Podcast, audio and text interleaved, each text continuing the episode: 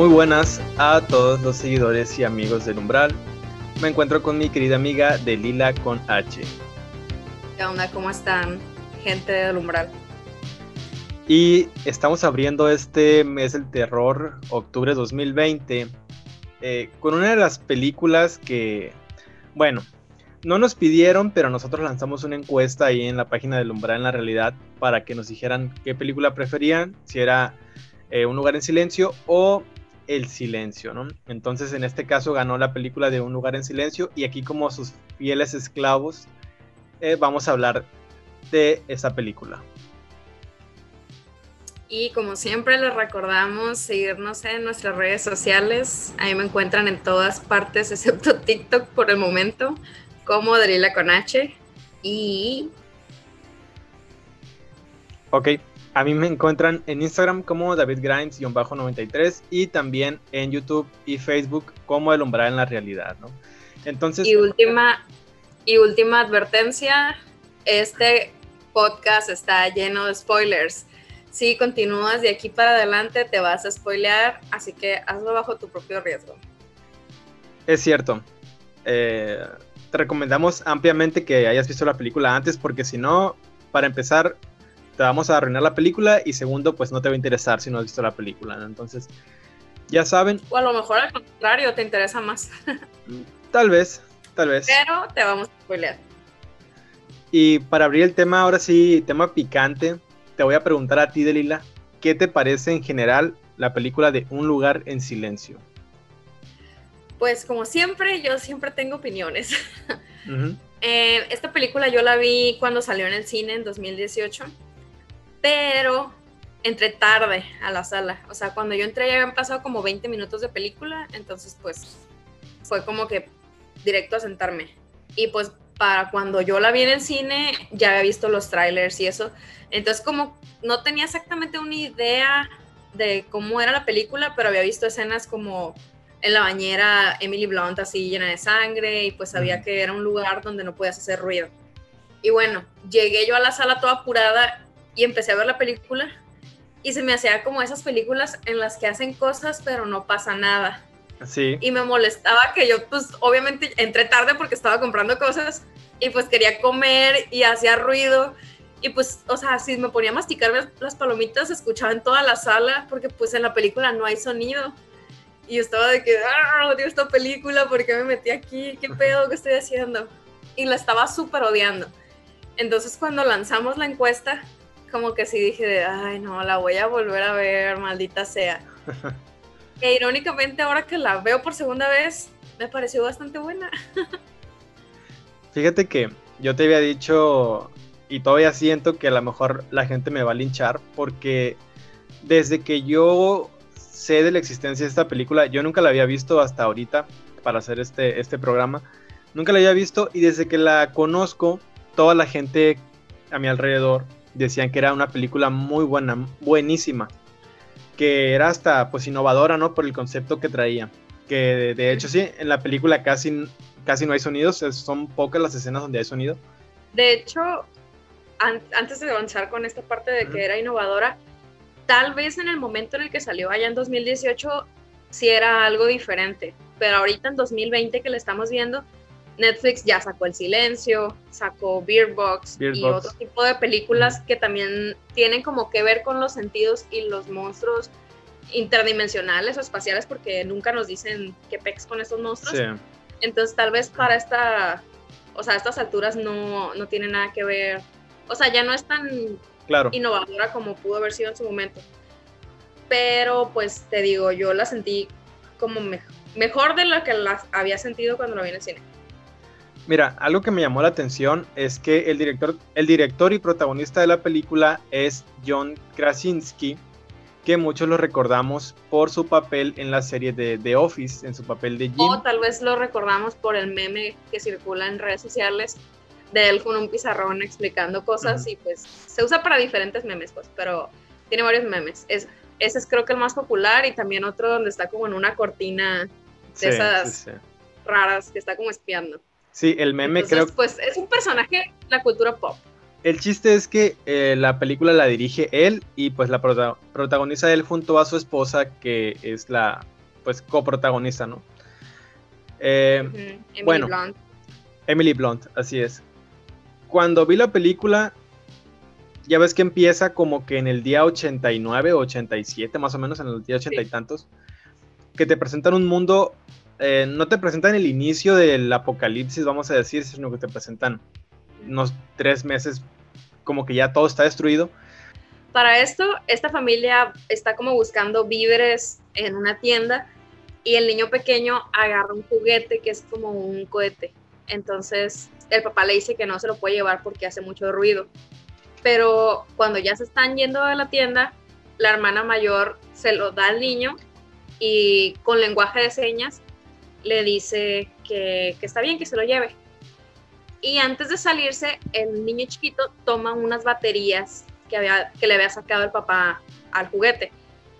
Entonces cuando van de camino de regreso, el niño como que mientras nadie lo veía le pone las baterías y enciende el juguete y en eso todavía no sabemos hasta ahí qué onda, pero ya nos imaginamos para dónde va esa. Nada más vemos cómo todos voltean al escuchar el sonido y pues el papá empieza a correr a, querer pues salvar a su hijo y en eso solo se ve así como la ráfaga de un monstruo pasando y que se lleva al bebé. Entonces pues ya es el cortón y vemos que pasa casi más de un año a partir de esa fecha. Creo que ya es el día 450, algo así. Y esa escena donde el monstruo se lleva, arrebata al bebé, que obviamente nos dan por sobreentendido que en ese arrebatón pues lo mató. Sí me pareció como que una muy buena introducción porque te están diciendo desde el inicio que aquí no hay piedad, o sea que aquí está sangriento, aquí está dura la cosa, pues.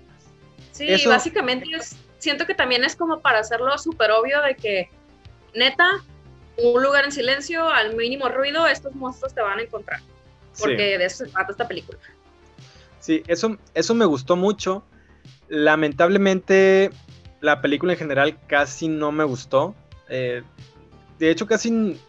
O sea, como para simplificar mi opinión del por qué no la disfruté tanto, yo siento que pasaron muchas cosas dentro de la película que a fin de cuentas no me aportaron o no aportaron a la historia en sí. O sea, simplemente como que la historia se trata de la familia, el, cómo viven.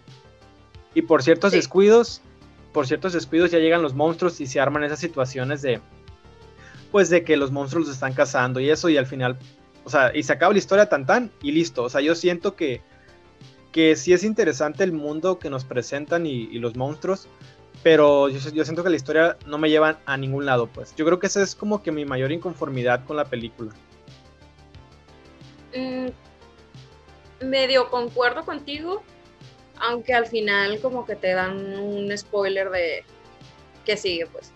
Pero pues sí, o sea, básicamente la película está centrada en esta familia y pues para que veas cómo han sobrevivido todo ese tiempo sin hacer así el más mínimo ruido comen en hojas de lechuga para no poner platos en la mesa, ni siquiera pueden limpiar para no hacer como sonido con la escoba, de que crujen las hojas o cosas por el estilo.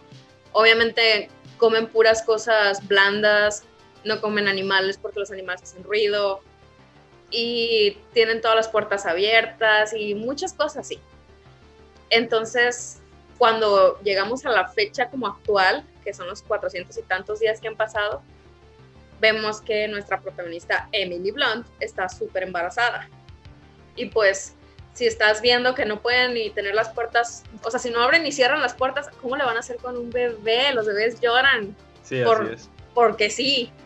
Entonces descubrimos que la familia construyó como una especie de refugio bajo tierra. Quién sabe cómo lo hicieron sin hacer ruido, pues, ¿no? tienen así, ajá, tienen lleno como de cosas a prueba de sonido, un colchón, incluso la cuna del bebé es una caja llena de como de cosas así pachoncitas para pues evitar el sonido. Y supongo que está como diseñado para que la mamá esté ahí encerrada forever hasta que el niño pueda entender que no debe hacer ruido, no sé. Que eso fue una de las cosas que sí me parecieron muy interesantes, que es como eh, cómo vive la familia, cómo están organizados, como para sobrevivir, vamos a decir, o sea, cómo es su estilo de vida. Lo que sí también a mi mente sí llegaba es como que cómo construyeron todo eso sin hacer un mínimo de ruido, pues. Este, pero bueno, esos son detalles como que es como que es una película, ¿no?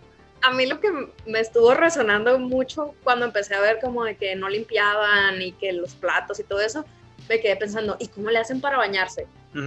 Porque hay una escena en la película en la que el niño y su papá se van a pescar y pues estando como junto al río hay una cascada y ahí pues ruido de la naturaleza, entonces ahí aparentemente es el único lugar donde pueden hablar y hacer como ruiditos cuando están pescando porque pues como hay sonido ambiental pues los monstruos como que no los detectan ahí. Pero digo, entonces ¿cómo le hacen en la casa? Porque obviamente si abres una regadera pues se escucha el chorro caer. Si abres una llave lo mismo.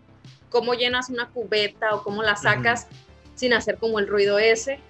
Incluso si te estás lavando acá baño vaquero de que con un trapito, pues tienes que exprimir el trapo y caen gotas. ¿Cómo le hacían? Eh, o sea, obvio es algo muy X, pero pues es, es, algo. Y luego también me quedé pensando, pues si no se pueden bañar, pues tampoco pueden ir al baño. Claro.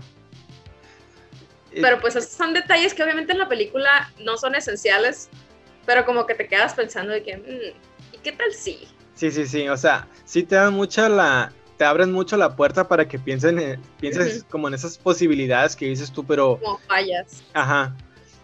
Pero sí me gustó también eso cuando van a la cascada, que digamos que el papá nos explica, le explica a su hijo, pero también obviamente nos está explicando al, espectador que si hay un ruido muy fuerte o, o, básicamente si tienes un ruido que te tape el ruido que haces tú, es como que estás en un área segura, pues por ejemplo, como, estaba, como estaba la cascada y hacía ruido, ellos podían hablar dentro de la cascada porque al parecer las, los extraterrestres o esos monstruos eh, no podían distinguir cuando había un ruido fuerte y otro oculto, pues. Entonces, también está interesante porque digamos que nos dan a entender que los extraterrestres con ciertos ruidos constantes, como la cascada o, o no sé, los truenos de las tormentas.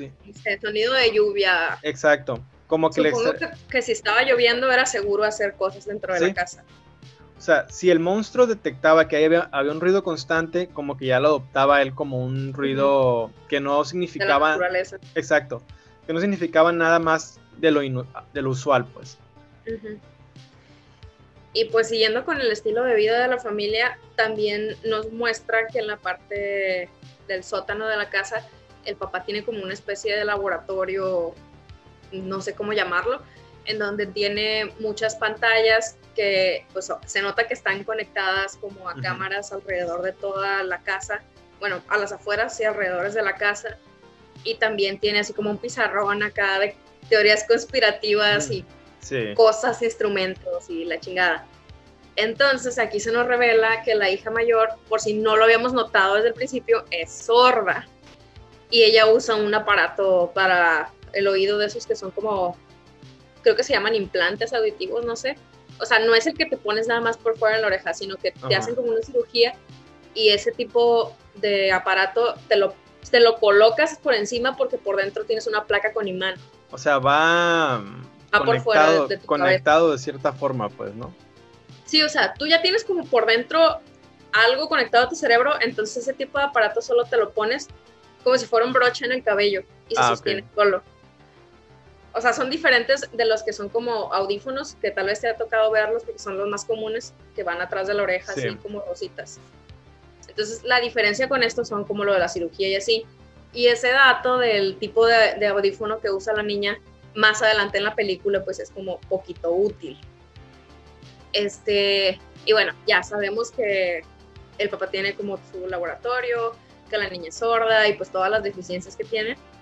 Entonces, básicamente, toda la película lo que estás esperando es que llegue el momento del parto para ver, pues, qué chingados va a pasar. Y pues, todo pasa el mismo día. Cuando están compas en la cascada acá, echando la chorcha, pescando, todo muy tranqui. Y ya vienen de regreso, se encuentran un viejito y ven que el viejito está junto al cadáver de una viejita que yo asumí que era su esposa y pues la mataron los monstruos. Súper random el viejito, ¿no?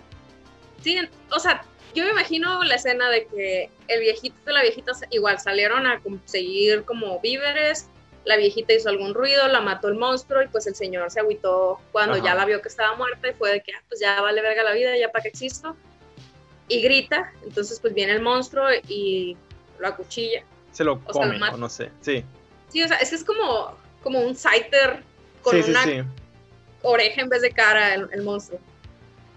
Y pues ya el, papá y el hijo se quedan de que, oh, la verga, el monstruo, ¿cómo vamos a regresar? Entonces también como que te dan el guiño de que como está el monstruo muy cerca de ellos, no pueden hacer sonidos muy fuertes porque, o sea, con sonidos muy fuertes tipo caminar y que se escuchen mucho tus pasos. Pues. O sea, correr no se podía, pues, porque el monstruo. No, porque si ya tienes el monstruo aquí a un ladito, pues ya te puede escuchar. No es lo mismo andar caminando o andar corriendo si el monstruo anda kilómetros lejos.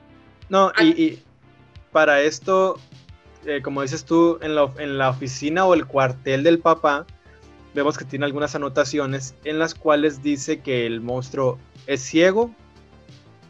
Ajá, que es ciego, que andan tres monstruos a lo que él sabe en la zona, o sea, él ha notado tres monstruos. En el área donde ellos viven. Exacto.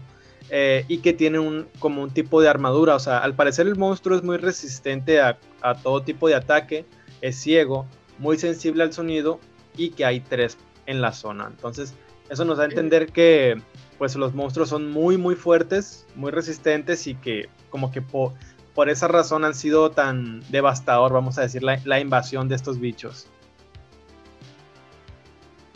¿Sabes? Me pareció raro también un poco la actitud del personaje de la, hija de la niña. Bueno, ya puberta, vamos a decir. Me pareció un poco extraño porque ella estaba como que muy en contra, no en contra del papá, pero como que le buscaba mucho la pelea, la confrontación a él.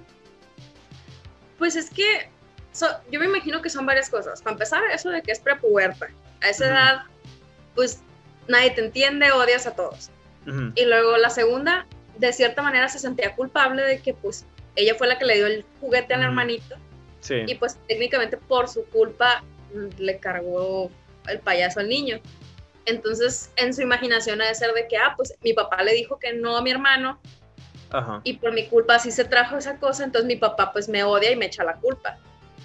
Entonces pues como que tener esa actitud de que no, tú no me odias porque yo te odio más, es como... Sí como el tipo de interacción que me imagino que tenían, de que ella se portaba así como para sentir que ella era quien rechazaba a su papá y no su papá a ella. Porque si te fijas, de hecho, cuando están en, el río teniendo una conversación, el niño y el papá le dice, le pregunta de que si quieres a su hermana. Y él de que, sí, güey, qué pedos, es mi hija, güey, que la quiero. Y le dice de que, ah, pues se lo deberías de decir no sabemos porque pasaron 360 y tantos días en medio del accidente a la actualidad. Entonces, pues a lo mejor le dejó de decir que la quería o, o no sé, o sea, tal vez empezó a agarrar una actitud diferente con su hija. Si hay un momento en la cascada que el niño le pregunta, lo cuestiona de que por qué a él sí lo trajo y por qué a ella no, no la deja venir con ellos, pues. Sí, pero pues básicamente era porque la protegía. Ah, porque no hemos mencionado que el, como que el aparato de, su hija empezó a fallar o se le acabaron las baterías, entonces eventualmente pues quedó completamente sorda. Entonces, pues obviamente es muy riesgoso de que si tú no escuchas puedas hacer un ruido o que esté el monstruo muy cerca de ti, tú no te des cuenta, que de hecho varias veces en la película pasa que los monstruos se le están acercando y ella no los escucha pero oh sorpresa, por su aparato mágico los monstruos no le hacen nada, pero nosotros como espectadores nos damos cuenta de que el monstruo al quererse acercar, como que, ah, sí. hay algo en mi cabeza, ay no. De, de, las pocas cosas que me gustaron también fue esa, de que como que esa solución contra los monstruos, monstruos que era como que el aparato emitía ciertos ruidos. Quiero pensar que en frecuencias muy altas o bajas, no sé, frecuencias, pero en una frecuencia... algo, algo como imperceptible al oído Exacto. Sí, sí, sí, Yo creo que sí, porque de hecho en la escena cuando ya está como que acá en pelea de poderes, de, sonidos, todo el mundo está así como que súper chill de que, qué pedo que está pasando. Y la niña y el monstruo están de que, ¡ah, la verga! agarrados del chongo los dos, ¿no? Sí, o sea, los dos sí de que, uh, ¿a quién le duele más la cabeza? De hecho, sí es cierto, es así, como que aquí, de que a quién le duele más, perro, y la niña le sube a todo, ¿no? Acá como que machín. O sea, la morra sí que yo sí aguanto, güey, tú no, porque tienes oreja más grande. sí, estuvo, estuvo muy bueno ese, ese agarre. Sí, pero eso es el final, así que no hay que adelantarlo. Y pues bueno, en esta parte de la película, ya después de que el viejito grita, nos situamos que la hermana mayor fue a visitar la tumba de su hermanito y se quedó ahí y se quedó dormida forever. Y mientras tanto, en la casa vemos a Emily Blunt que se le rompió la fuente. No, y sabes, no, creo que es un poquito después. No, continúa, güey. Hay una escena que a mí me, me, llamó mucho la atención y me gustó mucho el, la escena, pero ahorita la comento. Ay, pues Emily se le rompe la fuente y pues en chinga es como que preparándose para meterse al refugio. Baja al sótano, cambia de color las luces y en ese momento me quedé así como de que, ah, wow, qué inteligentes que tenían ese sistema como de... De alarma. Por si acaso. Sí. No, pero hay una escena ahí en ese, en ese lapso donde va bajando la escalera y hay un clavo que está ah, así parado y que ella lo pisa. La verdad es que esa escena así cuando la vi se me quedé como que, ¡ay, cabrón! O sea... desde antes, cuando sin querer bota el clavo, te lo ponen así como de que mira este clavo, este clavo se, lo, se le va a clavar a alguien más adelante. Sí, sí, sí. Y pues sí, o sea, desde que empieza a bajar la escalera ya estás de que, ah, huevo, ahorita lo va a pisar. y ya nomás lo pisas y te quedas como, ¡ay, Jesucristo! Exacto, exacto. O sea, son de esas escenas que sí te hacen como rechinar los dientes, como, ¡ay, cabrón! Y luego, peor. Cuando lo está queriendo sacar de su pie, que no puede, no puede agarrar su pie, es como de. ¡ah! Sí, y luego, más de que no puede ni gritar, ni quejarse, ni nada. Es como. esa escena es muy, es muy buena. Esa sí es. Sí, es muy dolorosa. De hecho, siento que toda la secuencia de ella dentro de la casa, en, en labor de parto, yo la sufrí mucho porque como mujer, pues, bueno, yo nunca he tenido hijos, pero pues me baja cada mes. Te, te, identificas más, o sea. Sí, o sea, yo me identifico pensando de que, bueno, cuando a mí me baja, me dan cólicos, no quiero hacer nada y me estoy muriendo y casi quiero llorar. Me imagino que el dolor de parto debe ser como eso a la quinta quinta potencia, no sé, estás, como... O sea, que tu cuerpo está como haciendo un montón de cosas, se te está abriendo el, la pelvis y todo eso para que salga pues un pequeño monstruo de más de un kilo, no sé cuánto pesan los bebés, pero sí están pesadillos. Y, luego el, pinche, el pinche mono allá buscándote, ¿no? Ah, todavía no. O sea, primero imagínate, estás sintiendo un dolor bien gacho, estás sola en la casa y pues tienes que hacer como varias cosillas antes de, de meterte a tu refugio. Y pues haciendo todo esto con dolor y pues desangrándote ahora un pie porque pisaste un clavo y sin poder quejarte. Entonces anda así de que lo más silencioso posible y cuando ya va para afuera del sótano le cae un monstruo a su casa. Sí, que es cuando, en esa escena es cuando como que el monstruo baja al sótano, ¿no? Y como que se andan, o sea, ella se anda escondiendo en el sótano y el monstruo atrásito de ella.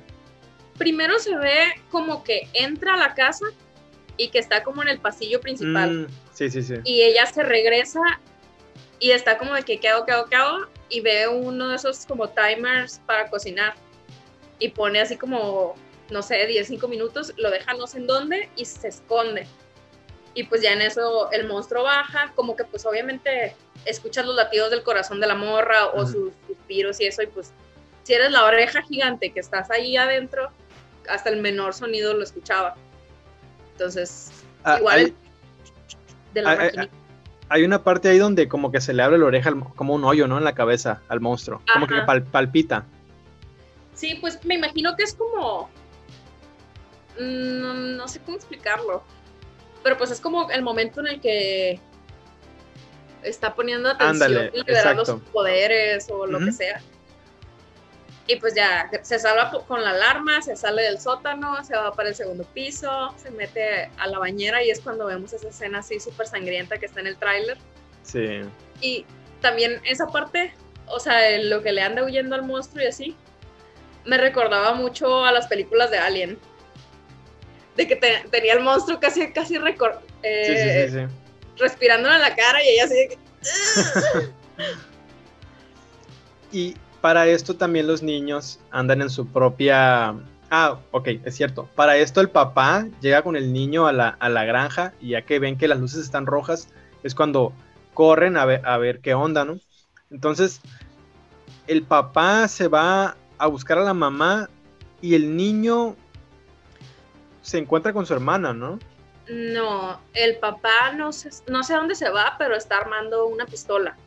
O sea, le está poniendo las balas.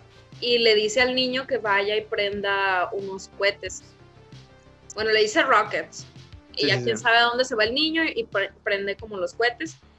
Y en eso que suenan los cohetes, atrae la atención del monstruo que estaba dentro de la casa y pues de otros que andaban ahí en la zona. Quién sabe cuántos fueron. O creo que nada más era uno, bueno, no sé. Eh, creo que era uno. Sí, creo que era uno. Entonces el morrito, pues ya, ya que hace eso, va caminando a su casa por entre el, maíz que estaba afuera. Pero pues como el monstruo ya, ya no está dentro de la casa, ya está como en campo libre, como que escucha los pasos o no sé. Pero el niño se da cuenta de que se está acercando a él porque cada que aparecen estos monstruos son como los de Demogorgon, de que las luces empiezan como a palpitar, a, a parpadear. Como que traen su propia estática, por decirlo así, ¿no? Entonces el morrillo corre y se estrella sin querer queriendo en el tractor y se queda desmayado. Ajá. Y después de un rato la hermana, como se le cae la lámpara que traía, la hermana ve la luz y se acerca y ya lo encuentra cuando va de regreso a la casa. Y pues en eso vemos al papá buscando a la mamá, ella se mete a la casa, ella la encuentra ahí en el baño toda sanguinolienta con el bebé recién nacido y se la lleva al refugio y la deja ahí. Y pues sale a buscar a los niños de que qué pedo. Y la Emily Blunt parece que tiene algo que atrae a los monstruos, no sé, que está dormida en el refugio y hay una manguera o algo que se rompió por ahí cerca que empieza a inundarle su ah, casa para la cuarentena. y ella así que se despierta y fuck my life. Toda la casa inundada y el Demogorgon allá adentro.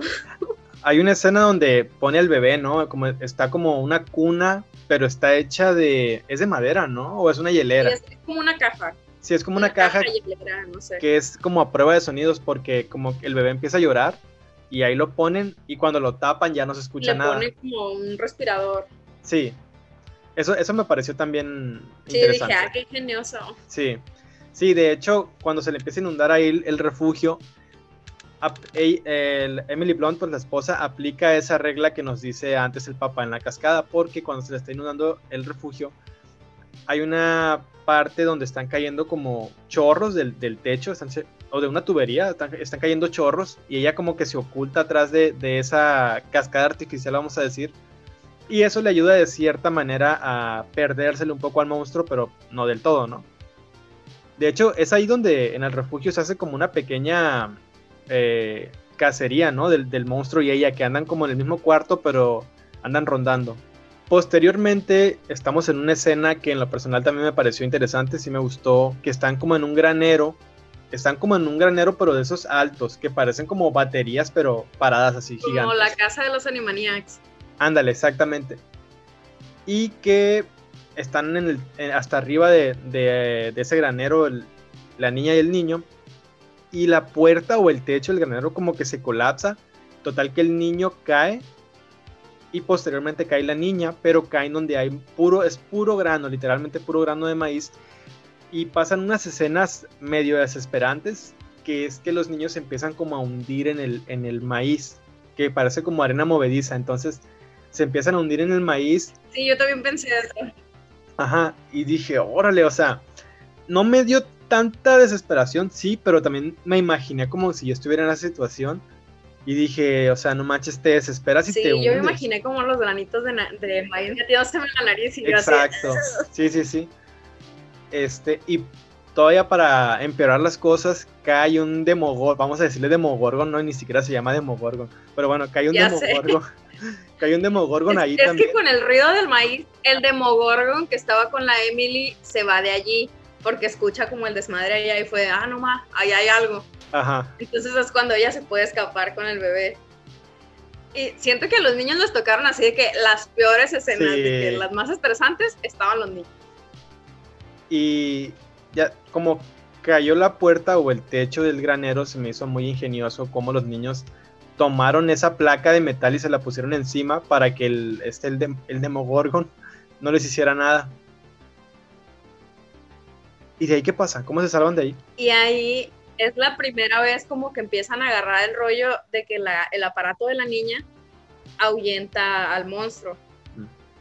O sea, es como la primera vez que se ve medio directo, de que llega el Demogorgon queriendo atacarlos, se asusta o se molesta, no sé, con el sonido y se va de ahí.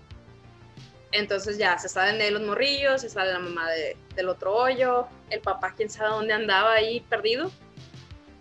Y los morritos se van a, la a una camioneta que estaba por ahí estacionada, toda puteada. Sí. Y otra vez le cae el Demogorgon para allá. Sí, y es ahí donde, o sea, como que ya los niños estaban en un lugar cerrado que es la camioneta, o sea, literalmente ya no tenían a dónde ir. El Demogorgon arriba y este cabrón pues le empieza a pegar a la camioneta y nos dan a entender que tienen mucha fuerza y puede romper la camioneta en cualquier momento, va a poder tener acceso. Entonces, entonces ahí aparece el papá y en un acto heroico que a mí me pareció un poquito too much, o sea, la verdad.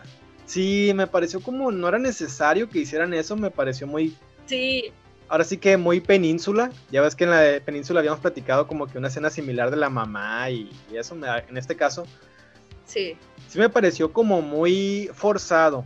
Eso de que sintiéramos como que no, el papá se está sacrificando por sus hijos. A mí no sé por qué, porque nada que ver me dio como vibes de la película de la niebla, basada en un libro de Stephen King. No tiene nada que ver con el final, o sea, ni siquiera se parecen, pero no sé por qué me recuerdan mucho al final de esa película. Que después vamos a discutir en este podcast. Sí, te iba, te iba a comentar de eso, pero vale más su propio programa porque ese final está más controversial que, que bueno. Que la 4T. Exactamente.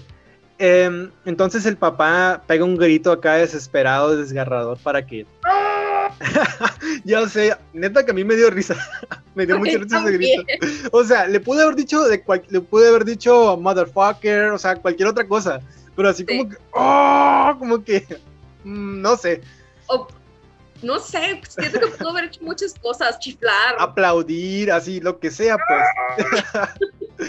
sí, opino igual. O sea, no sé, toda esa escena del sacrificio y el grito y eso sí me pareció. Sí, aparte está como que en cámara lenta de que la niña viendo al papá y, el papá de I love you. ándale, exactamente. Y la morra así de no.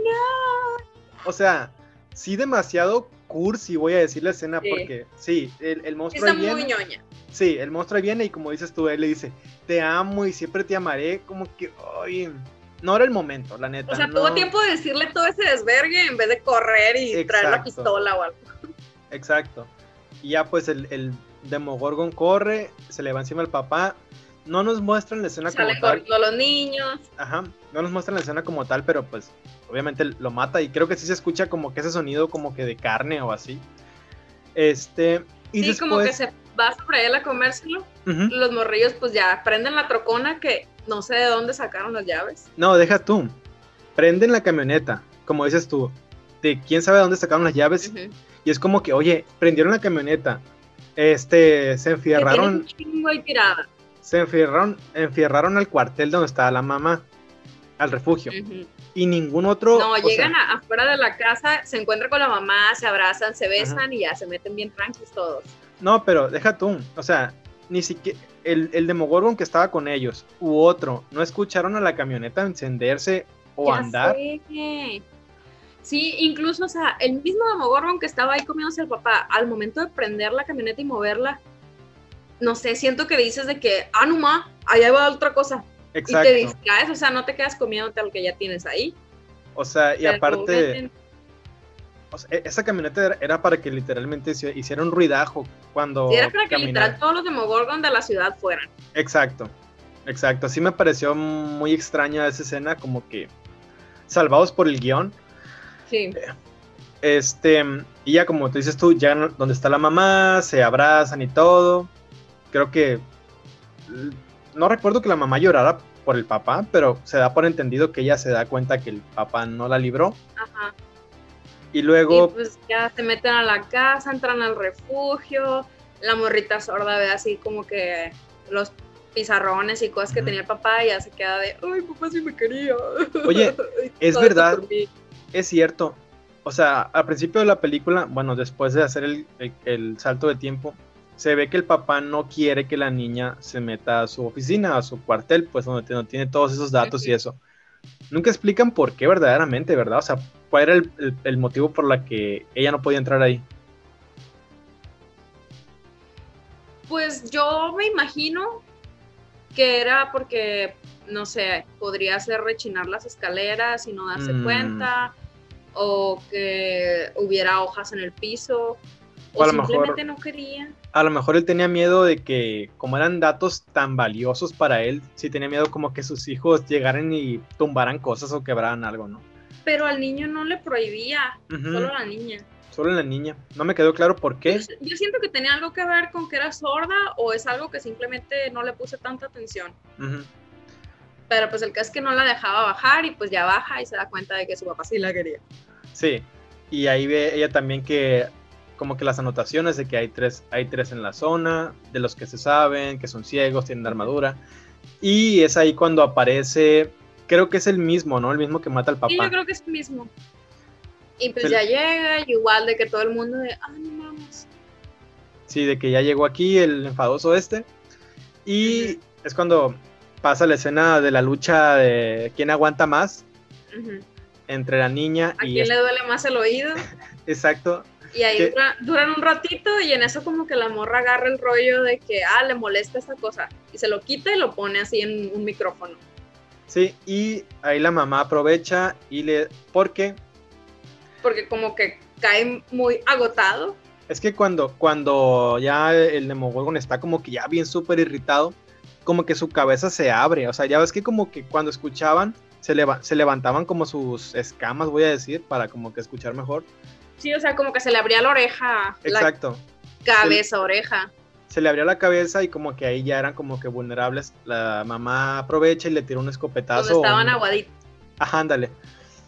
Y al parecer lo mata porque lo agarra en esa situación vulnerable, ¿no? Entonces la niña va y pone ese sonido en... ¿Qué serán? ¿Unos altavoces que tenían afuera? No, eso eh, lo del altavoz lo hace primero. O sea, sube el altavoz y con eso es que deja como al Demogorgon de que con la cabeza toda abierta y es cuando le dispara. Pero al escuchar el disparo, me imagino que el micrófono lo captó, no sé. Y en, la, en los monitores se ve como los Demogorgon de todos lados lo escucharon o, o quién sabe qué pex y van corriendo hacia allá. Entonces ya nada más vemos como la Emily carga su escopeta y ahí ya se termina la película pues cita esa última escena donde vienen corriendo, son como cuatro o cinco más que ahí vienen para la casa y que esta, la esposa carga la escopeta. No los conté exactamente, pero en todos los monitores se vio por lo menos uno o dos que, iban así. Que ahí venían. Eh, pues me pareció un final, o sea, una escena final que por lo menos a la gran masa de personas sí les puede agradar ese tipo de que carga la escopeta. O sea, por eso te decía hace ratito que a mí se me hace que es como que te dan un guiño de lo que va a pasar, de que pues ya descubrieron como un punto débil, entonces pues los van a estar cazando para matarlos a todos así. Y supongo que eventualmente van a encontrar más gente igual que sobrevivió y pues si no saben les van a decir. Y si ya saben cómo exterminarlo entre ellos, eventualmente van a repoblar la tierra de alguna manera. Y pues así cierra la primera película y como conclusión personal puedo decir que sí tiene sus momentos buenos, pero a mi parecer, bueno, yo siento que es la percepción que yo tenía de la, de la que la gente me había dado. La tenía como que muy inflada la película y cuando la vi, a mí personalmente no me encantó, me entretuvo, pero no me pareció una película que yo quisiera recomendarles. Simplemente me entretuvo. Pues yo puedo decir que no la odio, o sea, tampoco es una película que diga, no, es lo mejor de la vida, te la súper recomiendo, porque siento que ah, igual a, que a ti ya me habían como recomendado así esta y otras películas. El, mi más grande ejemplo siempre va a ser Sweeney Todd, de que me la pusieron así, de que era lo máximo y cuando la vi no me gustó para nada, se me hizo súper chafa. Ajá. Pues algo así me pasa con esta que no la odio, pero tampoco la super duperamo siento, o sea, lo que me gusta en sí es que la propuesta está interesante, pues es diferente. Y lo que se me hace mejor de la película es como la tensión en la actuación de los personajes. O sea, no, son, no tiene momentos como bu no hay tantísima sangre, o sea, a pesar de que los monstruos estos prácticamente descuartizan a la gente, nunca se ve así de que hígados, intestinos y así muchísima sangre. Siempre es, más muy suspenso. Muy contada la sangre. Sí, o sea, es más suspenso y lo como curioso es que John Krasinski y Emily Blunt están casados en la vida real y esta fue la primera película en la que actuaron juntos.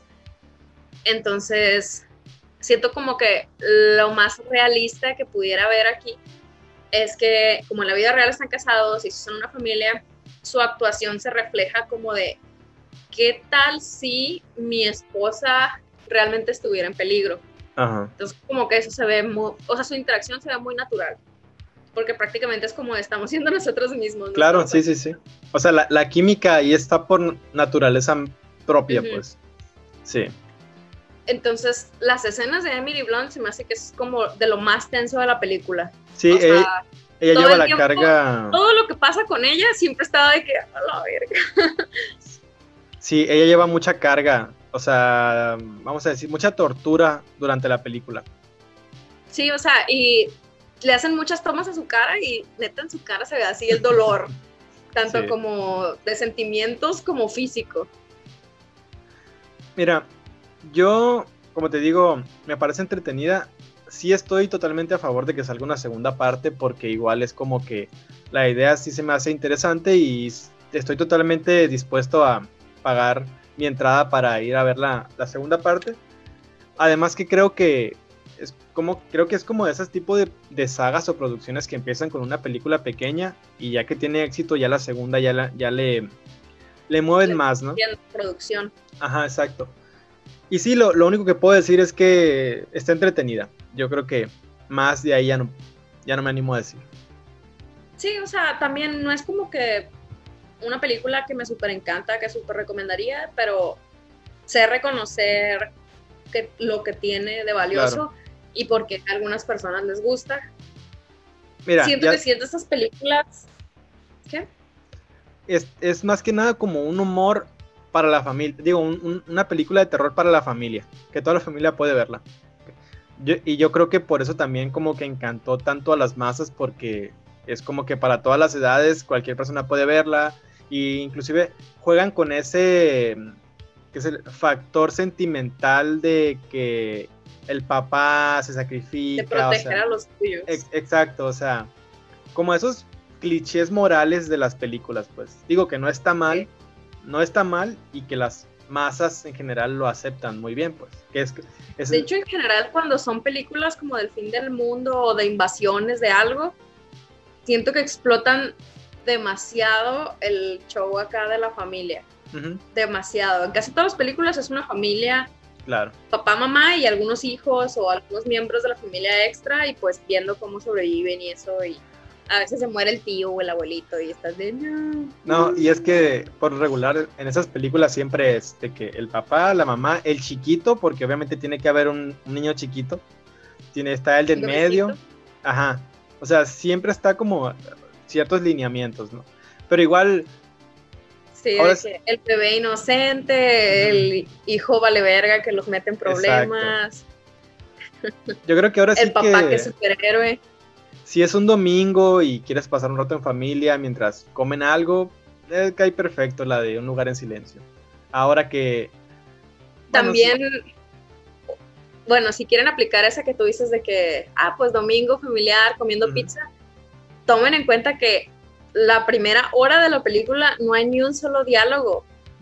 O sea, todo es con lenguaje de señas. Entonces tienes que forzosamente estar leyendo los subtítulos para saber qué está pasando, a menos que sepas lenguaje de señas. Si sabes lenguaje de señas, pues es una película muy inclusiva. Que diga, si eres sordo o sabes lenguaje de señas, pues es una película muy inclusiva. Y si no, pues para que practiques.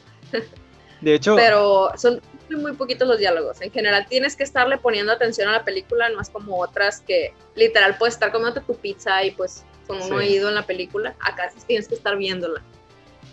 Eh, estaría muy bien que también la segunda parte promueva mucho lo que es el, lenguaje de, señas. Siento que si la película como que lo lleva en su sello, el, lenguaje de señas puede estar muy bien, muy bien aplicado, pues, y que sea Porque yo me acuerdo que yo me acuerdo que cuando salió la de Harry Potter, la primera, mucha gente le hacía mucha referencia a la escena del ajedrez. Cuando juegan ajedrez y que no sé por qué, ¿no? O sea, siempre me decían a mí que si quieres aprender a jugar ajedrez, ve la de Harry Potter. Y yo, como, que pedo? No es cierto. Ya que la vi, me quedé, no es cierto, no aprendí a jugar ajedrez. Pero bueno, yo siento que un lugar en silencio puede impulsar, puede impulsar mucho lo que es el lenguaje de, señas. Tal vez sí y tal vez no. Porque a lo que yo sé, no hay como un lenguaje universal de señas, sino que oh. en inglés es el lenguaje universal, es el lenguaje de señas en inglés, el lenguaje de oh. señas en español, y así. Te digo, no estoy segura porque yo me quise meter a un curso de lenguaje de señas del gobierno de aquí de México y se llama LSM, que es lenguaje de señas mexicano. Entonces, no sé si haya un lenguaje de señas chileno o argentino, etcétera, etcétera. Pues tendrías, tendría sentido. Que hay algunas señas que sí son como globales, pero en general no sé qué pex. Cada quien en su país va a decir diferente algunas cosas. Tendría sentido que en inglés sea un tipo, en chino otro, en alemán otro, en español otro, ¿no? Sí, porque también las señas en ciertos países significan una cosa y en otros países no. Por ejemplo, el, típico italiano de que mueve así las manitas. Sí, sí, sí. Es como para explicar. Ajá. Eh, no se hace en, ningún otro país. Sí. Luego, no recuerdo, hay, hay una señal con el dedo. Pero así, no me, no me acuerdo cómo era.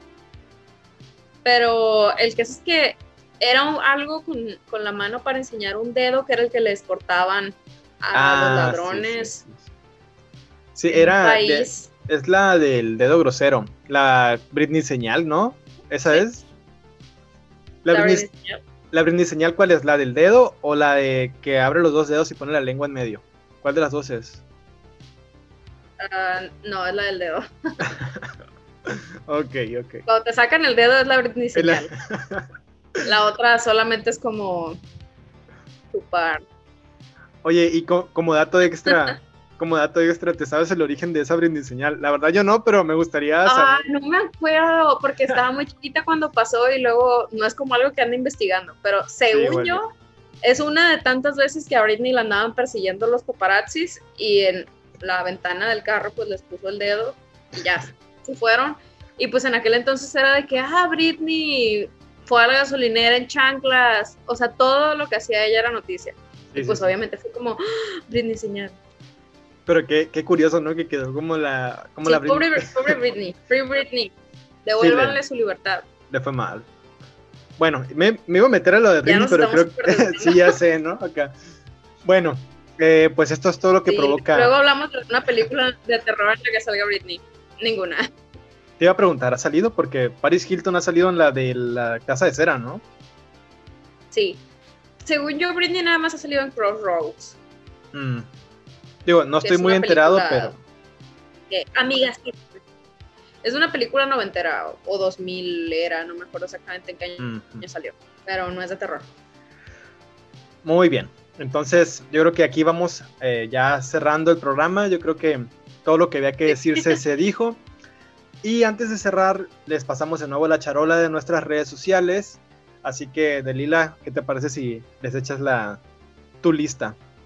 Yo estoy en todas partes como Delila con H, en YouTube, en Instagram, Facebook, Twitter.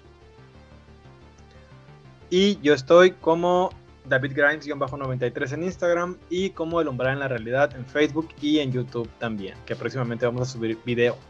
Así que pues esperamos que les haya gustado mucho este programa. Ya sabemos que esta vez no fuimos como que tan fans de la película que estamos comentando, pero a veces también es bueno como escuchar otro tipo de opiniones, ¿no? Diversas. Entonces... Sí, o sea, en general siento que no hay como muchas curiosidades más que los datos de que John Krasinski fue el director de esa película, que Emily Blunt es su esposa en la vida real, que pues él fue protagonista. Ah, y también la niña que hace de la hija mayor es sorda en la vida real. Órale. E, eso está, está intenso. Sí, de hecho, es, creo que es su primer papel para cine. O sea, lo que yo leí, como que es una actriz de teatro. Bueno, era una actriz de teatro, hizo el casting y pues quedó. Ahora es de cine. Y siento que fue el único dato como extra que encontré sobre esta película en cine. Sí. Es como muy, muy, muy, muy hollywoodense. Y pues si les quedaron ganas de verla, ahí la pueden encontrar disponible en Netflix a partir del 2 de octubre. O sea que ya está. No sé cuánto tiempo vaya a estar, pero ahorita ya está. Y aprovechen porque Netflix nomás le da la gana y hace borrón y cuenta nueva de películas, así que aprovechen. Entonces. Sí, o sea, si estás en, en, octubre, si estás escuchando este podcast en octubre del 2020, ahorita está. Si lo estás escuchando en otro año, probablemente no esté, porque cuando más quieres ver una película en Netflix es cuando menos está. Nunca olviden esa regla. Así es, la regla para poder ver una película en Netflix es, número uno, ¿De verdad quiero verla? Exacto, es, la regla es no, no querer ver la película que te vas a encontrar en Netflix. Esa es la regla número uno. Nunca entres pensando en una película. Así que, pues. Mejor deja que te sorprenda. Esperamos que les haya gustado el podcast de esta semana y no olviden seguir a las Crónicas del Umbral en Spotify y también en YouTube. Y pues si tienen alguna sugerencia para futuros temas, películas, sagas, etcétera, que les gustaría que viéramos y comentáramos, déjennoslo saber. Si no, pues luego les dejamos una votación en la página de Facebook de El Umbral en la Realidad. Y yo soy Delila Conache, que estuve con mi amigo David Gerains. Y nos vemos la próxima semana. Bueno, no nos vemos, nos escuchamos. Nos escuchamos, sí. Bye. Bye. Bye.